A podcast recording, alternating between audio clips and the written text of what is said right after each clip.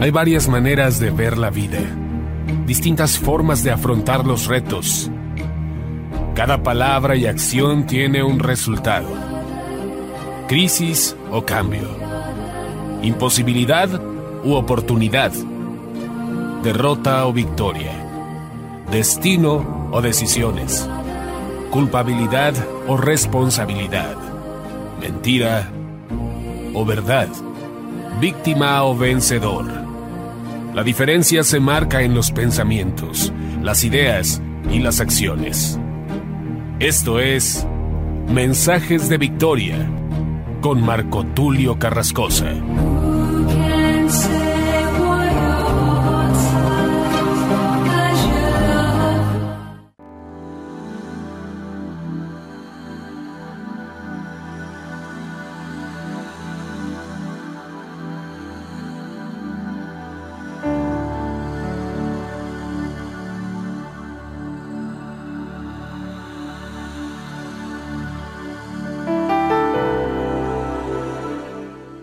Bendiciones a todos, es una gran alegría poder saludarles nuevamente a través de la radio y a través de internet. Hoy estoy muy entusiasmado de poder compartirles la segunda serie titulada Entendidos en los tiempos y estamos ya en el episodio número 16 de esta serie. El episodio de hoy se titula Los tiempos y la ley. Cuando hablamos de los tiempos y la ley, muchos nos trasladamos a lo que dice la escritura en el libro de Daniel, Daniel 7:25, que nos habla acerca de que este personaje, que para muchos de nosotros es el anticristo, es el hijo de perdición, el que blasfemará contra Dios y perseguirá a los santos, dice la escritura que tratará, o en otra versión dice procurará cambiar los tiempos y la ley. En este sentido, ha nacido este mensaje, este episodio de hoy titulado Los tiempos y la ley. ¿Cuáles son esos tiempos y de qué se refiere hablar de los tiempos y la ley? Vamos a orar a Dios para que nos dé revelación de su palabra y vamos a compartir este mensaje poderoso que deseo que te sirva de gran provecho y de gran edificación. Oramos al Señor. Padre amado, te doy gracias en el nombre de Jesús por tu palabra. Gracias por todo lo bueno que tú nos das. Gracias por tu presencia. Gracias por todo aquello que ha venido en este tiempo para nosotros, toda esta revelación de tu palabra. Y oramos, Señor, para que nos des entendimiento, para que podamos discernir estos tiempos, que seamos entendidos en los tiempos. Padre, te pido que bendigas a los oyentes, bendice sus oídos, bendice sus mentes, bendice su entendimiento, para que puedan, Señor, estar apercibidos, estar atentos a estos mensajes con el propósito de aprovecharlos y con el propósito de no ser engañados. Porque si algo has dicho tú en tu palabra, es que no seamos engañados. Tú lo dijiste en los evangelios y hablaste también de un poder engañoso. Desafortunadamente hay mucha gente falta de entendimiento, falta de conocimiento y esto les ha llevado a creer en muchas mentiras.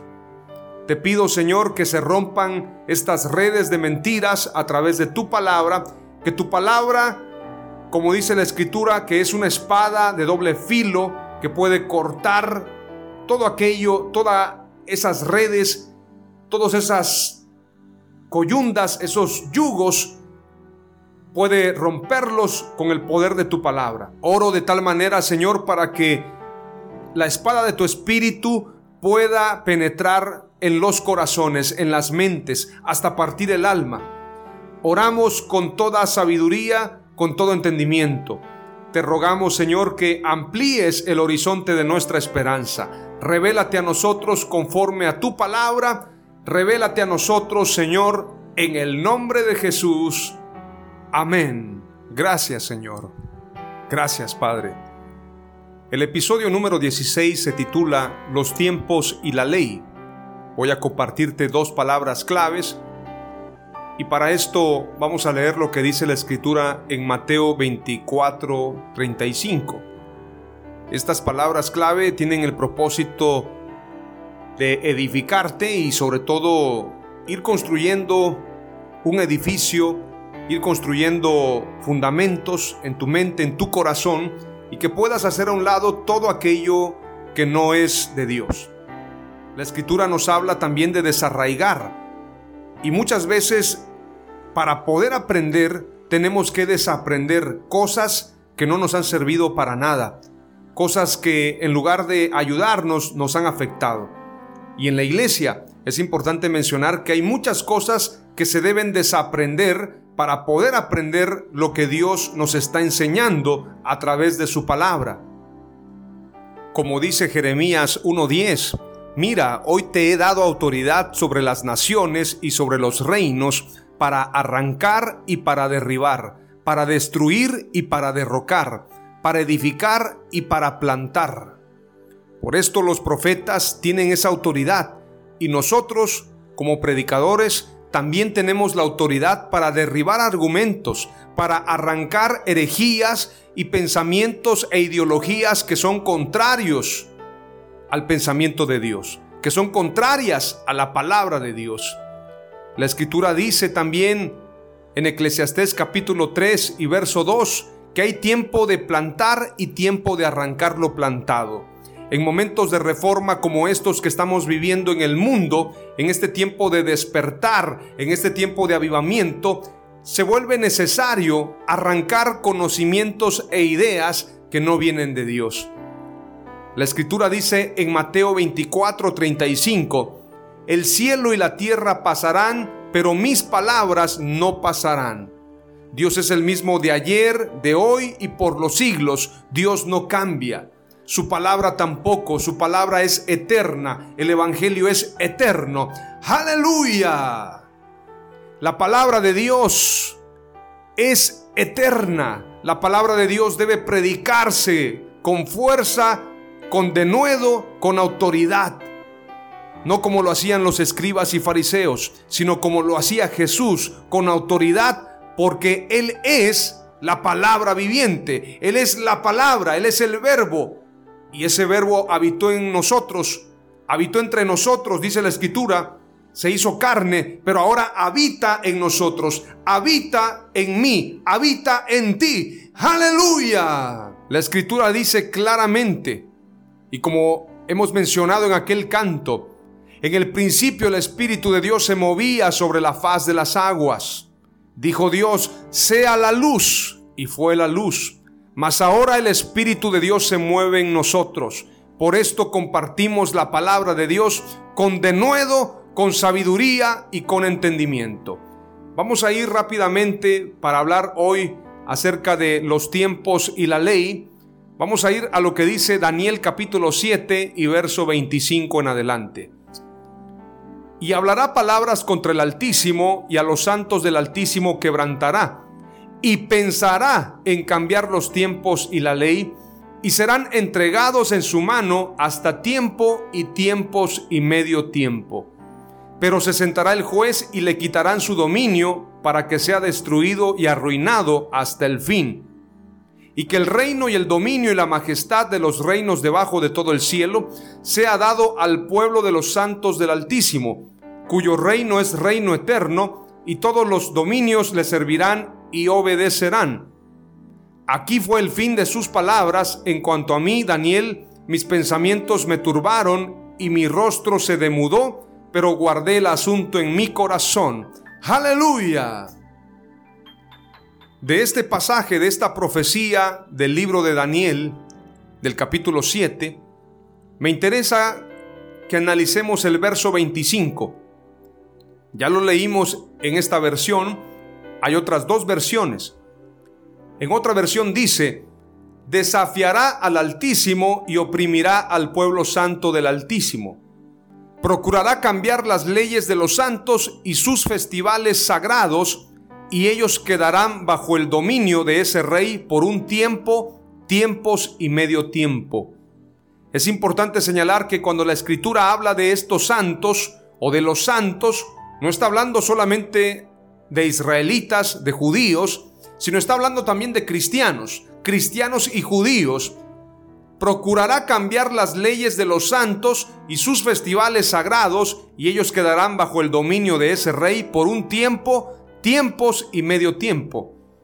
Daniel 7:25 en la Biblia Kadosh israelita mesiánica dice, Él hablará palabras contra Ja Elión y tratará de extenuar a los Kadoshim de Ja Elión. Él pensará alterar los tiempos y la Torá, y poder será entregado en su mano por un tiempo, tiempos y medio tiempo. ¿A qué se refiere con que tratará, procurará? O en otra versión dice también, pensará en cambiar los tiempos y la ley.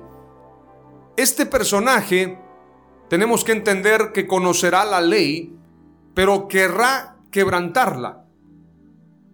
Seducirá para que quebranten la ley. Es decir, tratará de engañar para que quebranten la ley de Dios y hablará palabras contra el Altísimo. Su mensaje será un mensaje de multitudes, un mensaje motivador, un mensaje conmovedor. Y será tan carismático que moverá multitudes. La escritura dice que de ser posible engañará aún a los escogidos. Aún a los escogidos engañará si le fuere posible. Tendrá obviamente más capacidad de discurso que el mismo Adolfo Hitler. Todos saben que Adolfo Hitler era un gran comunicador, era un gran orador que movía multitudes. Dice la escritura que será más sabio que Daniel. Entonces tendrá habilidad discursiva, engañará a muchos, aun si le fuere posible a los escogidos. Pero su mensaje será en contra del Altísimo. Querrá cambiar los tiempos y la ley. ¿A qué se refiere? Como dice en otra versión, procurará cambiar las leyes de los santos y sus festivales sagrados. Es decir, el anticristo, el antimesía, tratará de engañar no solamente a judíos, sino también a cristianos. Y este cambio de la ley tiene que ver no solamente con la ley que es la Torá, en este caso la ley de Moisés, sino también con las leyes que se están cambiando a nivel mundial todas estas leyes que se están cambiando, que van en contra de Dios, se están cambiando con el propósito de ir preparándole el camino al anticristo. Porque se levantará contra el Altísimo. Su pensamiento es contra Dios. Por eso es anticristo. Por eso es antimesía. Porque su propósito es engañar. Su propósito es blasfemar contra Dios y que la gente blasfeme contra Dios. Pero qué curioso que se hable de que querrá también cambiar los festivales sagrados. Es decir, que hay tiempos y festividades sagradas que perseveran hasta el día de hoy. Lamentablemente muchos ignoran que estas festividades todavía tienen importancia, todavía tienen vigencia, todavía tienen memoria para el pueblo judío y para el pueblo cristiano. La palabra clave número uno tiene que ver con lo que hemos leído, señalando precisamente que nadie puede cambiar los tiempos y la ley de Dios. Por esto la escritura dice, procurará, mas no podrá. Lo intentará, pero esto no quiere decir que lo logre. Procurará, pensará, intentará, pero no podrá, porque la escritura dice en Mateo 24, 35, el cielo y la tierra pasarán, pero mis palabras no pasarán. Aleluya. La primera palabra clave es, los tiempos y la ley son exactos y no están a disposición de cambio. Dios no permite que su palabra sea cambiada, que la ley sea trastornada y las festividades que son sagradas. Los tiempos y la ley son exactos. Aleluya. Quiero mencionarte cuáles son estas festividades importantes hoy en día. Y todas estas fiestas nos hablan de Jesús. Estas son las más importantes festividades judías. Rosh Hashanah, Rosh Hashanah, el año nuevo judío. Yom Kippur, el día de la expiación. Sukkot, fiesta de las cabañas. Simyat Torah, una festividad en honor de la Torah. Hanukkah, Pesaj y Pentecostés. Te he presentado siete fiestas solemnes, siete fiestas judías sagradas que tienen importancia tanto para judíos como para cristianos. Porque cuando la escritura habla del pueblo santo, ya no hace diferencia entre judío y griego, entre judíos y gentiles, sino que a través de Jesús todos somos reconciliados. De ambos pueblos ha hecho un solo pueblo a través de Jesús. Aleluya. Los tiempos y la ley son exactos. Los tiempos y la ley son exactos y nadie puede cambiarlos. El anticristo querrá cambiarlos, pero no podrá. Cielo y tierra pasarán, pero sus palabras no pasarán. La segunda palabra clave tiene que ver con Éxodo capítulo 5. Cuando leemos Éxodo 5, vemos esa confrontación entre Moisés, Israel y Faraón y Egipto. Faraón como emperador, como rey, como soberano en Egipto, había procurado que Israel quedara esclavizada, que Israel fuese esclavo perpetuo de Egipto, pero llegó el tiempo de libertad. Dios levanta a Moisés para libertar a Israel, porque no todo el tiempo Israel fue esclavo. Dios levanta a este libertador, a este personaje que hasta la fecha se le recuerda y se le volverá a ver en el tiempo postrero. Se le mira a Moisés en el Éxodo, en el Pentateuco, haciendo este trabajo como profeta, como libertador. Lo volvemos a ver en la transfiguración y lo volveremos a ver en el Apocalipsis, en el tiempo final. Los dos testigos, Moisés y Elías, predicando en el último tiempo. En este pasaje, Éxodo 5, Moisés y Aarón se presentan ante Faraón. Dice la escritura desde el verso 1. Después Moisés y Aarón entraron a la presencia de Faraón y le dijeron, Jehová el Dios de Israel dice así, deja ir a mi pueblo a celebrarme fiesta en el desierto. Esto me llama la atención. Moisés está diciéndole a Faraón, deja ir a mi pueblo, dice Dios, a que me celebre fiesta. El Dios de Israel dice así, deja ir a mi pueblo a celebrarme fiesta en el desierto. A Dios le gusta la fiesta, le gustan las fiestas sagradas, la fiesta de intimidad con Él, el tabernáculo de reunión, esa comunión con Él. Dios es un Dios de fiestas sagradas y cada fiesta nos habla de Él. Y la escritura dice en ese pasaje, deja ir a mi pueblo a celebrarme fiesta. Deja ir a mi pueblo a celebrarme fiesta en el desierto. Añade la escritura el desierto. Por esto lo que se está viviendo hoy en día en el mundo, para muchos es difícil, pero es un tiempo de fiesta. Es un tiempo de comunión con Dios. Y Faraón respondió, ¿quién es Jehová para que yo oiga su voz y deje ir a Israel? Yo no conozco a Jehová ni tampoco dejaré ir a Israel. Y ellos dijeron, el Dios de los hebreos nos ha encontrado, iremos pues ahora camino de tres días por el desierto y ofreceremos sacrificios a Jehová nuestro Dios para que no venga sobre nosotros con peste o con espada. Entonces el rey de Egipto les dijo, Moisés y Aarón, ¿por qué hacéis cesar al pueblo de su trabajo? Volved a vuestras tareas. Dijo también Faraón, he aquí el pueblo de la tierra es ahora mucho, y vosotros les hacéis cesar de sus tareas. Y mandó Faraón aquel mismo día a los cuadrilleros del pueblo que lo tenían a su cargo y a sus capataces diciendo, de aquí en adelante no daréis paja al pueblo para hacer ladrillo, como hasta ahora. Vayan ellos y recojan por sí mismos la paja.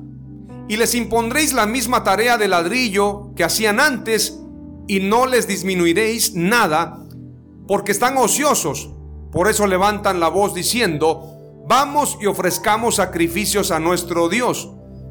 Agrávese la servidumbre sobre ellos para que se ocupen en ella y no atiendan a palabras mentirosas. Y saliendo los cuadrilleros del pueblo y sus capataces, hablaron al pueblo diciendo, Así ha dicho Faraón, yo no os doy paja. Id vosotros y recoged la paja donde la halléis, pero nada se disminuirá de vuestra tarea. Entonces el pueblo se esparció por toda la tierra de Egipto para recoger rastrojo en lugar de paja. Faraón es figura de Satanás, es figura del anticristo, y Egipto es figura de este imperio que quiere esclavizar al pueblo de Dios. Como ellos querían esclavizarlos y querían humillarlos, les impusieron cargas pesadas de trabajo. Algo así como lo que sucede hoy en día en el mundo, con estos gobiernos, con estos imperios que han traído opresión a las naciones. La escritura nos habla de que vendrá un tiempo de libertad. Y esa libertad solamente puede darla nuestro Señor Jesucristo. A Él sea la gloria, la honra y el reconocimiento por todos los siglos. Aleluya. Moisés y Aarón quisieron negociar con Faraón, pero Faraón en lugar de humillarse ante Dios, actuó con soberbia, con obstinación, con orgullo y es importante leer lo que dice la escritura, que les impusieron mayor trabajo. Hasta la fecha Egipto se opone a la adoración a Dios. El propósito de ponerles tareas extenuantes era con el propósito de no concederles libertad para adorar a Dios. Donde está el Espíritu de Dios, allí hay libertad. Pero donde hay esclavitud por el pecado, no hay libertad. Egipto representa el pecado, la tentación, el sufrimiento. Éxodo 13:3 dice, y Moisés dijo al pueblo, acordaos de este día en que salisteis de Egipto, de la casa de esclavitud, pues el Señor os ha sacado de este lugar con mano poderosa. No comeréis en él nada leudado. Esta es la fiesta de los panes sin levadura. Éxodo 23:15 también nos habla de la fiesta de los panes sin levadura, pero esto tiene que ver con apartarnos del pecado. Israel sale de Egipto, de la esclavitud. Nosotros, tú y yo salimos del pecado, salimos del mundo, salimos de Egipto y ahora tenemos que consagrarnos. Los panes sin levadura representan santidad y el apartarnos del mal. Éxodo 23:15 dice, Guardarás la fiesta de los panes sin levadura, siete días comerás pan sin levadura como yo te mandé. En el tiempo señalado del mes de Abib, pues en él saliste de Egipto, y nadie se presentará ante mí con las manos vacías. Nos está hablando de adoración. Egipto, el pecado, Satanás se oponen a la adoración a Dios. Veamos lo que dice también Daniel capítulo 11 y verso 31. Sus tropas se dedicarán a profanar el santuario y la fortaleza, y suspenderán el sacrificio continuo, y en su lugar pondrán la abominación desoladora. Daniel 11:31 nos habla del anticristo. Y el verso 32 del capítulo 11 dice, a los que violen el pacto, el rey los seducirá con engaños, pero el pueblo que conoce a su Dios se le opondrá con todas sus fuerzas el pueblo que conoce a su Dios se esforzará y actuará. Aleluya. Y aterrizo este mensaje con la guerra espiritual que acontece y que acontecerá en el último tiempo. Daniel capítulo 12 dice el tiempo del fin. En aquel tiempo se levantará Miguel, el gran príncipe que está de parte de los hijos de tu pueblo. Y será tiempo de angustia cual nunca fue desde que hubo gente hasta entonces. Pero en aquel tiempo será libertado tu pueblo, todos los que se hallen escritos en el libro, y muchos de los que duermen en el polvo de la tierra serán despertados, unos para vida eterna y otros para vergüenza y confusión perpetua. Los entendidos resplandecerán como el resplandor del firmamento, y los que enseñan la justicia a la multitud como las estrellas a perpetua eternidad. Pero tú, Daniel, cierra las palabras y sella el libro hasta el tiempo del fin. Muchos correrán de aquí para allá y la ciencia se aumentará. Y yo, Daniel, miré y he aquí otros dos que estaban en pie. El uno a este lado del río y el otro al otro lado del río. Y dijo uno al varón vestido de lino que estaba sobre las aguas del río, ¿cuándo será el fin de estas maravillas? Y oí al varón vestido de lino que estaba sobre las aguas del río, el cual alzó su diestra y su siniestra al cielo, y juró por el que vive por los siglos, que será por tiempo, tiempos y la mitad de un tiempo. Y cuando se acabe la dispersión del poder del pueblo santo, todas estas cosas serán cumplidas. Y yo oí, mas no entendí. Y dije, Señor mío, ¿cuál será el fin de estas cosas? Él respondió, Anda Daniel, pues estas palabras están cerradas y selladas hasta el tiempo del fin. Muchos serán limpios y emblanquecidos y purificados. Los impíos procederán impíamente y ninguno de los impíos entenderá. Pero los entendidos comprenderán y desde el tiempo que se ha quitado el continuo sacrificio hasta la abominación desoladora habrá 1290 días. Bienaventurado el que espere y llegue a 1335 días. Y tú irás hasta el fin y reposarás y te levantarás para recibir tu heredad al fin de los días. Aleluya. Este pasaje nos habla del tiempo del fin. Hasta la fecha Egipto se opone a la adoración de Dios. Palabra clave número dos, Egipto se opone a la adoración a Dios. Egipto tiene que ver con Satanás. Faraón tiene que ver con el anticristo. Así como el anticristo, también Faraón quiso impedir la adoración a Dios. Satanás levantará al anticristo. Su advenimiento será por obra de Satanás, dice la escritura. Y este personaje tratará de seducir a todos para que lo adoren y le den la espalda a Dios. Sin embargo, la escritura dice que el pueblo que conoce a su Dios se esforzará y actuará. Este es un tiempo de entendimiento. Este es un tiempo de abrir los ojos. Todo aquello que se opone a la adoración a Dios, todo ídolo, todo personaje que se quiera poner en el lugar que le corresponde a Dios, debe ser desechado. Hay gente que quiere ocupar ese lugar y ese lugar solamente le corresponde a Dios. Por lo tanto, tenemos que entender que en ese proceso, como dice la escritura, habrá gran angustia, habrá gran tribulación. Perseguirá a los santos este personaje. Contenderá contra los santos y los vencerá, dice Apocalipsis.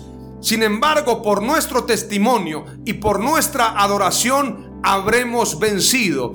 No todos dormirán, no todos morirán en esa gran persecución. Algunos quedarán despiertos. No todos dormiremos, pero todos seremos transformados al final del toque de la gran trompeta de Dios.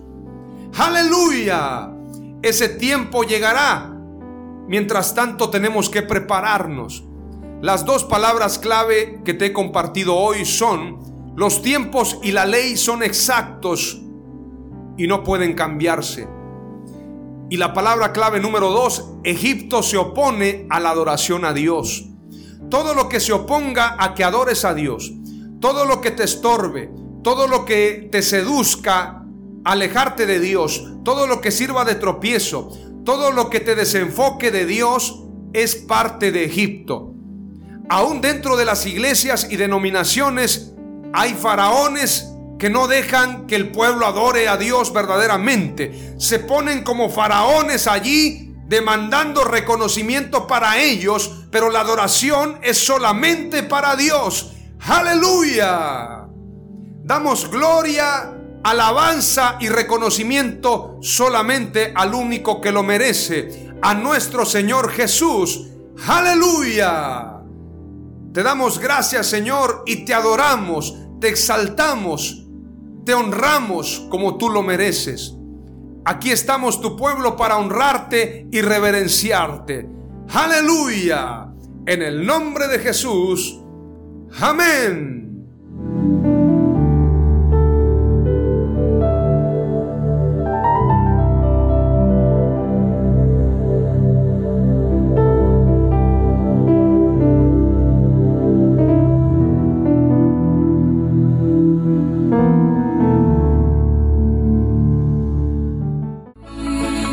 Fue Mensajes de Victoria con Marco Tulio Carrascosa. Gracias por escucharnos y seguirnos en nuestras redes sociales. Si deseas invitarnos a tu ciudad, escríbenos por inbox o al WhatsApp 961 66 882 99 961 66 882 99.